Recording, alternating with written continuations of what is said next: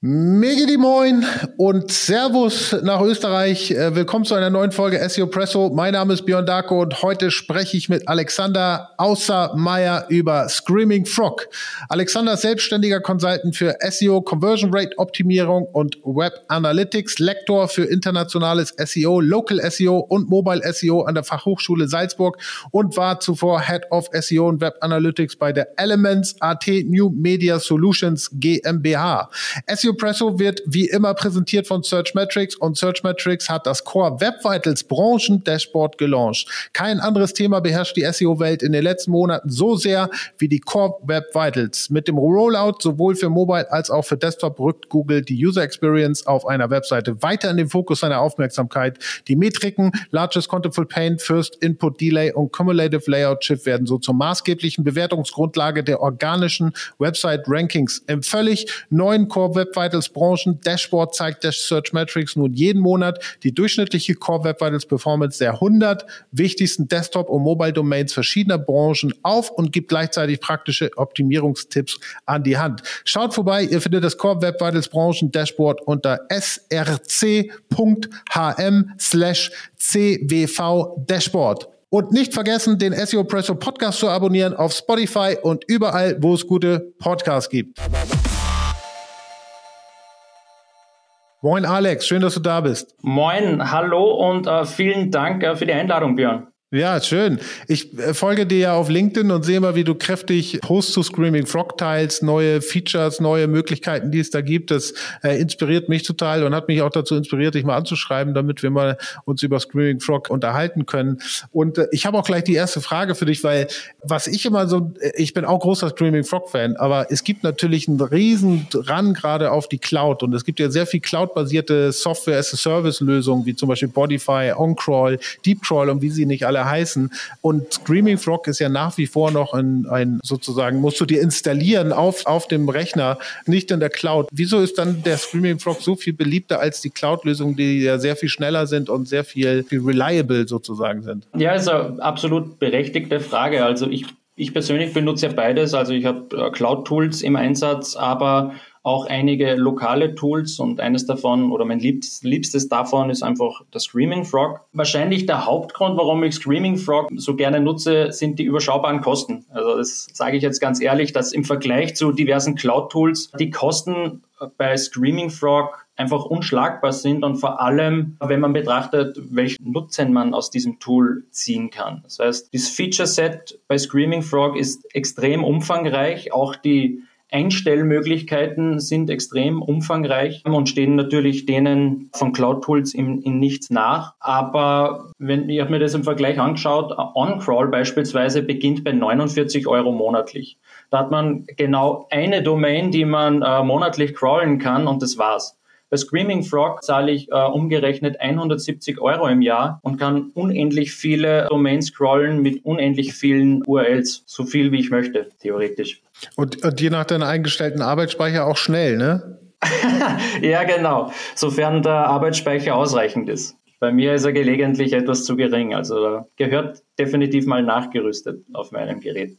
Was sind denn für dich so typische Use Cases für Screaming Frog oder für Scrolling allgemein? Also der typische Use Case für Screaming Frog ist vor allem im Bereich technisches SEO zu sehen. Das heißt eigentlich alle Dinge, die irgendwo in den Pool von technischem SEO reinpassen, können mit dem Screaming Frog gemacht werden. Sei es, ich mache einen, einen Crawl einer Website vor dem Relaunch, um eine Übersicht der alten URLs zu haben um Redirects aufzubereiten für den Relaunch. Und wie wir wissen, sind die Redirects ein äußerst wichtiger Teil eines Website-Relaunches. Darüber hinaus kann ich dann nach dem Relaunch auch die alten URLs recrawlen und die Redirects auf korrekte Funktion überprüfen. Same ist für die XML-Sitemap, für die neue XML-Sitemap. Ist diese korrekt? Gibt es auf einer Website Broken Links? Wenn ja, wo sind die? Gibt es interne Redirects, die ich korrigieren kann? Gibt es beim Ref lang Fehler? und so weiter und so fort. Also alles, was mit Links zu tun hat, kann mit dem Screaming Frog Crawler abgewickelt werden. Und das ist einfach ein großer und sehr wichtiger Teil der Suchmaschinenoptimierung. Wenn wir auf die erste Frage äh, nochmal zurückblicken, das mit der Cloud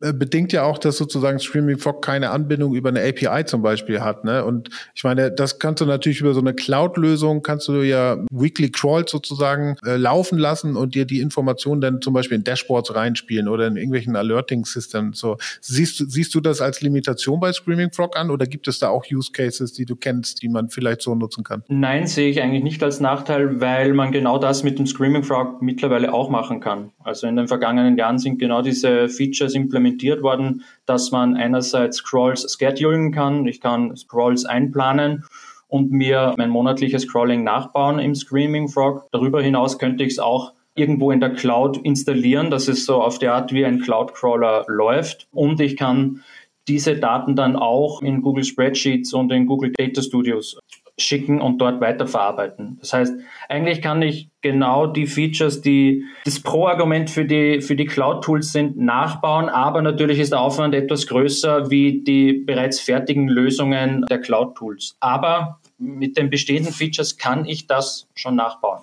Äh, Reporting ist ja auch so eine große Geschichte. Ne? Bei so Deep Crawler so hast du natürlich all die Daten, die gecrawlt werden, sind schon wunderbar aufgearbeitet, in den Chart zugänglich gemacht. Die brauchst du dir dann im Prinzip einfach nur copy-pasten, wenn du damit schnell äh, auch ans Management was berichten willst oder, oder was weiß ich. Das Screaming Frog, das sehe ich zumindest als Limitation. Fangen sie auch schon an. Einige Charts zum Beispiel in dem Logfile-Analyzer, da, da sieht man ja schon sehr stark Charts, aber meistens muss man sich dann irgendwie die Sachen runterladen in einem Excel und dann selber nochmal zusammen stellen. Ne? Richtig. Genau, das ist halt einerseits der Vorteil, aber andererseits aus meiner Sicht auch der Nachteil von Screaming Frog. Es wird einem fürs Reporting sehr wenig standardmäßig bereitgestellt in Form von Charts, Bars, Tortendiagrammen und so weiter und so fort. Ähm, aber wie du schon erwähnt hast, es gibt ja umfangreiche Exportmöglichkeiten. Ich kann wirklich äh, jede Zeile, jede Spalte, alles exportieren und weiterverarbeiten. Und das bietet mir dann trotzdem die Möglichkeit, mir Reportings zusammenzubauen. Aber muss ich dir zustimmen, das ist sicherlich ein Punkt, wo Screaming Frog etwas hinterherhängt, hängt aber auch damit zusammen, dass ich ja im Screaming Frog immer nur einen Crawl einer Domain durchführe und die historischen Daten zu dieser Domain zwar im Screaming Frog in Form anderer Crawls habe, aber die werden nicht aneinandergereiht, sodass ich einen historischen Verlauf sehe, wie es bei Cloud Tools ist. Was es aber dennoch gibt, Verzeihung, seit kurzem oder auch schon länger ist dieses Compare-Feature. Das heißt, ich kann zwei Crawls miteinander vergleichen und mir dann anschauen, ähm, vorher und nachher und sie dann Abgleiche zwischen keine Ahnung, wie viel gecrawlte URLs wurden in, das, in der Sitemap gefunden, wie hat der Titel einer Ur bestimmten URL vorher und jetzt nachher ausgesehen. Also das kann man, seinen Vorher-Nachher-Vergleich zwischen zwei Datenpunkten kann man innerhalb des Screaming Frog auch schön abbilden. Was sind denn so für dich so spezielle Top-3-Funktionen, sage ich mal, die du nutzt, die vielleicht nicht allgemein bekannt sind, vielleicht so richtig, richtig schöne Use Cases darstellen? Ja, ein sehr schöner Use Case, den ich erst zuletzt hatte, sind die Features rund um äh, Rendering innerhalb des Screaming Frog. Das heißt, ich hatte eine sehr JavaScript-lastige Website und hatte hier die Vermutung, dass es bezüglich der Canonical Links Probleme gibt zwischen dem originalen und dem gerenderten HTML. Und ähm, mittels Screaming Frog konnte ich das sehr gut bestätigen. Und da gibt es die Funktion, also im Configuration Tab Extraction gibt es eine Funktion, wo man einstellen kann, dass das originale HTML und auch das gerenderte HTML abgespeichert wird. Ähm, setzt voraus, dass ich den Render-Modus auch aktiviere und hier den Google Mobile User Agent einstelle. Und dann kann man sich unten in, im Tab View Source, also unten die Tabs sind äh, überhaupt ein Geheimtipp, weil dort sehr wenige Leute meiner Ansicht nach äh, überhaupt runtersehen, was es da alles gibt. Aber im View Source Genau, in dem View Source Tab kann man sich dann äh, direkt gegenübergestellt anzeigen lassen, das gerenderte HTML und das originale HTML. Und dann gibt es noch eine Checkbox, wo man sich die Unterschiede zwischen Original und gerendert anzeigen lassen kann. Ah, das heißt, äh, zur Analyse, wie sieht eine Seite oder wie sieht der Code original und gerendert aus, ist es einmal cool. Und hier konnte ich dann aber auch sehen, dass sich der Canonical Link in der gerenderten Variante dann, dass der dann anders ausgesehen hat, wie im originalen HTML.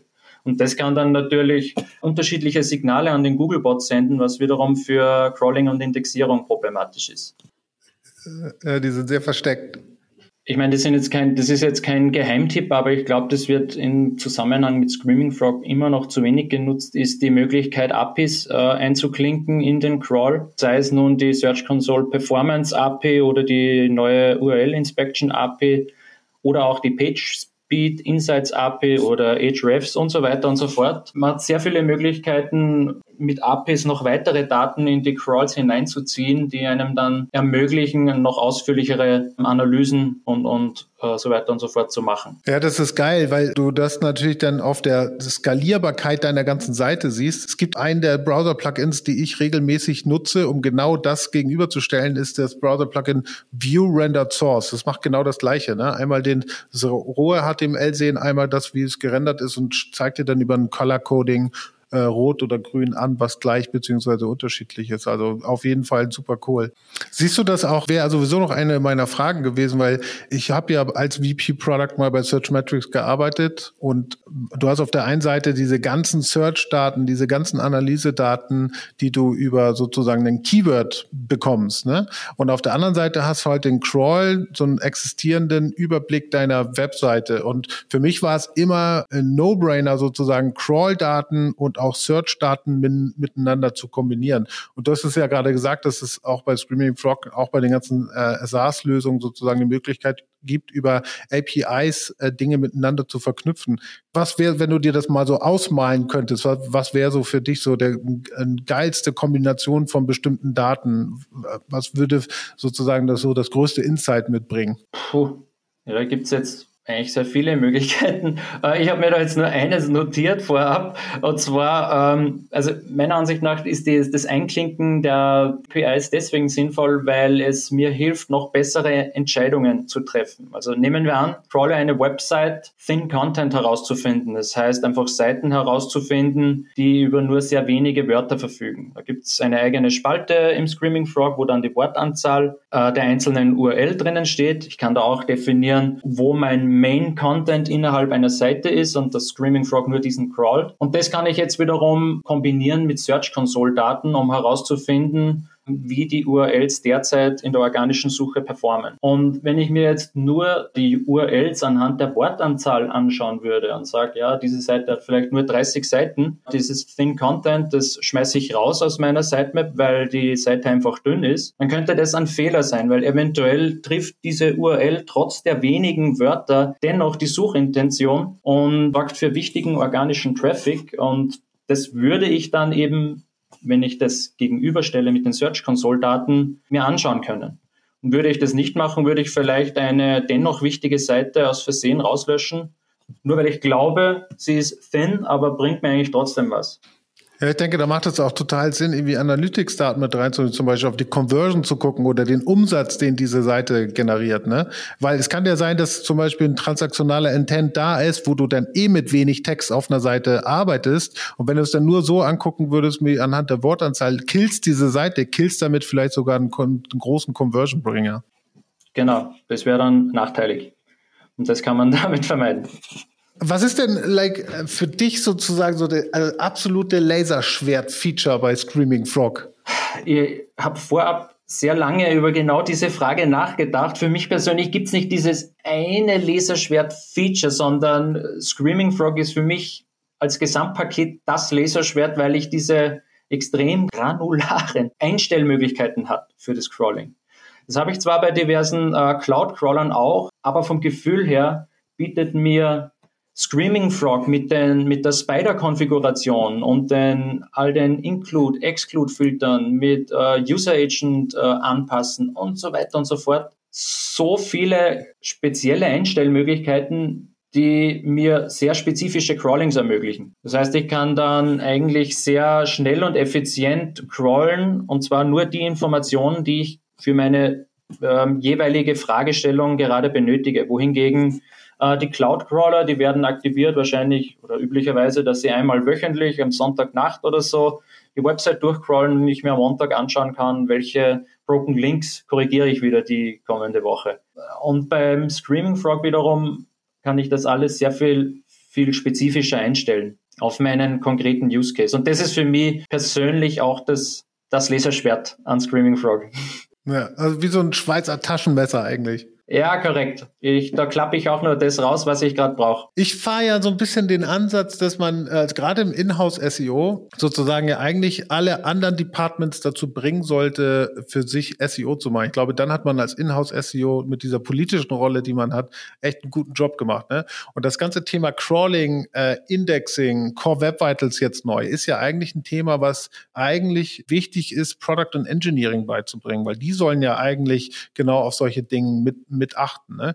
Hast du eine, eine Idee, wie man so Crawling-Tools wie jetzt ähm, äh, Screaming Frog aus solchen Teams näher bringen kann, damit die eigentlich täglich oder wöchentlich damit arbeiten und um das zu reviewen? Ja, in einer perfekten Welt würde das vermutlich einfach so passieren, weil es absolut äh, Sinn macht, wie du schon äh, erwähnt hast. Ich befürchte aber, dass man genau bei diesem Punkt nochmal einen Schritt weiter vorne ansetzen muss, dass man für erstmal ein generelles SEO-Verständnis ähm, innerhalb dieser Departments sorgen muss und äh, vor allem daran scheitert es ja in vielen Unternehmen. Also als Inhouse-SEO oder auch bei mir war es während der Agenturzeit, ähm, es war eine große Full-Service-Agentur mit allen möglichen ähm, Departments. Auch hier musste erst diese, die SEO-Denke mal an die einzelnen äh, wichtigen Stellen getragen werden. Und das ist nicht einfach ein Meeting, ein Meeting, ähm, in dem man die SEO-Basics erklärt, sondern es ist eigentlich ein laufender Prozess, in dem man alle Beteiligten immer wieder einbinden muss. Und wenn man dieses generelle SEO-Verständnis einmal geschaffen hat und auch, dass die Leute wissen, okay, es gibt SEO, es ist wichtig für unsere Kundenprojekte,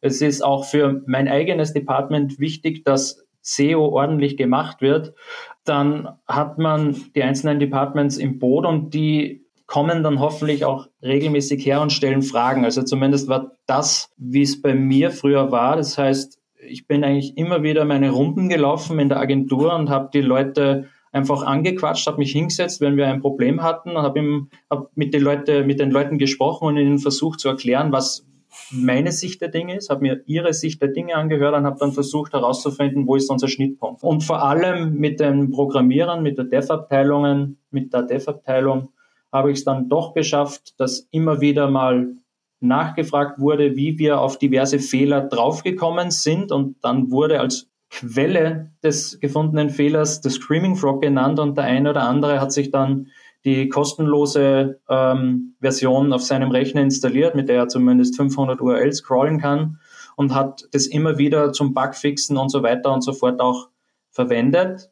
Und es ist dann, soweit ich mich richtig erinnere, auch so weit gekommen, dass wir für Programmierer einzelne Screaming Frog Schulungen gemacht haben oder Interessierte, für Interessierte haben wir dann Screaming Frog Schulungen durchgeführt. Und das war schon cool, weil dann einfach vor einem Relaunch oder während eines Relaunch-Prozesses ähm, immer öfters auch nachgefragt wurde, ob denn dieses oder jenes passt. Das heißt, für SEOs ist es natürlich cool, dass man nicht erst am Tag nach dem Relaunch erfährt, dass ein Relaunch stattgefunden hat oder am Tag davor, sondern ein paar Tage vorher oder Wochen oder Monate idealerweise. Und so konnten dann unterm Strich sehr viel bessere Projekte im Laufe der Zeit online gestellt werden, wie noch zu Beginn.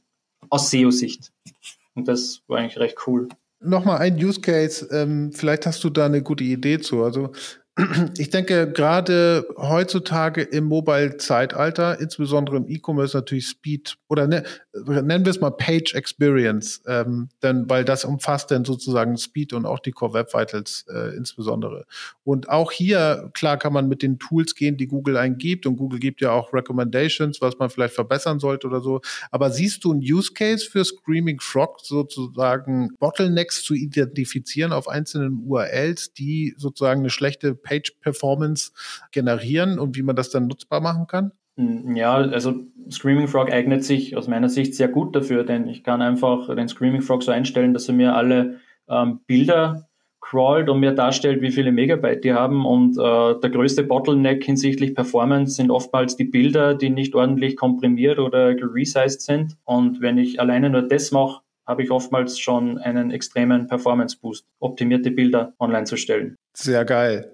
Welch, äh, letzte Frage, die ich an dich habe, Alex. Welche Funktion siehst du denn in Zukunft sinnvoll für Crawler wie zum Beispiel Screaming Frog, um auch wettbewerbsfähig zu sein, in Zukunft SEOs zu unterstützen? Also was muss da noch kommen, was es vielleicht gar nicht gibt momentan? Da habe ich auch lange nachgedacht. Grundsätzlich ist es gut, wenn Screaming Frog immer wieder schnell Neuheiten in ihren Crawler integriert. Ähm, aber da ist Screaming Frog wirklich mit Abstand, sind die eine der schnellsten am Markt. Wie beispielsweise die URL Inspection API rausgekommen ist, haben die, glaube ich, am nächsten Tag ein Update des Crawlers rausgehauen und das hat funktioniert. Ähm, was generell sinnvoll wäre, wo ich mir aber nicht sicher bin, ob das generell in die langfristige Vision der Ersteller von Screaming Frog reinpasst, wäre das Anzeigen von ähm, Hints, also von Hinweisen, welche Probleme existieren innerhalb des des Crawls. Also das ist auch sehr üblich heutzutage nicht nur bei, bei Cloud-Crawlern, sondern auch bei Screaming Frogs direkt dem Konkurrenten, dem Crawler Sidebulb. Also die, wenn ich dort einen Crawl durchführe, bekomme ich eine priorisierte Liste mit ausführlichen Erklärungen, welche Probleme der Crawler gefunden hat, auf welchen URLs und warum ich das warum ich das lösen muss und auch wie ich es lösen kann. Ähm, all diese Dinge enthält der Screaming Frog nicht. Das heißt, ähm, ich kann einfach nur einen Crawl durchführen, habe unfassbar viele Daten, aber die Verwertung dieser Daten liegt bei mir selbst. Das ist auch der Grund, warum Screaming Frog für absolute SEO-Neulinge schwierig ist, weil die beim Fehlersuchen sich noch etwas schwerer tun wie, wie etwas fortgeschrittenere SEOs. Cloud Crawler oder auch Sidebulb nehmen einem die Interpretation der Daten ähm, zu einem gewissen gewissen Teil, indem sie ähm, Optimierungsempfehlungen in priorisierter Reihenfolge darstellen. Ich glaube aber, dass das nicht die Vorstellung von Screaming Frog und deren Erstellern ist, so eine, ein Feature zu implementieren. Sinnvoll wäre es dennoch, um vielleicht auch die, die Nutzbarkeit oder die, die Einstiegsbarriere Screaming Frog zu nutzen, für Neulinge na, noch ein Stück weit zu reduzieren. Ich finde es total cool, was du sagst, weil äh, A, glaube ich auch nicht, dass Screenfog das machen wir, weil deren Kundengruppe sind Nerds, nerdige Technical SEOs und die brauchen halt das, um auch sich nerdig zu fühlen. Und das soll auch so sein, weil die Fähigkeiten, die sozusagen Streaming Frog gibt, um selber Dinge zu analysieren und auf, auf das Detail genau runterzuscrollen, sind halt wichtig für die Zielgruppe. Eine andere Sache, du hattest am Anfang gesagt, dass äh, man braucht sozusagen diese Hints, damit auch Neulinge damit zurechtkommen. Und ich finde, Screaming Frog als ich das erste Mal ein Screaming Frog Crawl gemacht hat, hat sich das für, für mich Welten geöffnet, weil ich verstanden habe, wie auch Google mit einer Webseite umgeht. Wenn du so ein Crawl, so ein Raw Crawl einfach mal machst, verstehst du ja, was die einzelnen Elemente sind. Und das kriegst du ja in Screaming Frog auch wunderbar vor die Füße geschmissen. Klar kannst du das dann über Drag and Drop einzeln rausfiltern, aber über diese Hints zum Beispiel, klar wärst, würdest du vielleicht schneller sozusagen auf die Möglichkeiten kommen, aber du kriegst das sozusagen nur auf der Oberfläche angezeigt und verstehst gar nicht, wie der Crawl an sich, äh, auf welche Elemente das schaut, was wichtig ist, ähm, was für Bottlenecks es gibt. Und ich glaube, dass es gerade für Anfänger äh, gut ist, mit Screaming Frog da mal ins kalte Wasser geschmissen zu werden und einen eigenen Crawl zu machen und zu verstehen, was du da eigentlich bekommst. Schönes Schlusswort. Ich danke dir, Alex, ähm, für die Insights. Ähm, war ein schönes Gespräch. Äh, vielen Dank euch fürs Einschalten. Wir hören und sehen uns nächste Woche wieder bei SEO Presso. Ciao.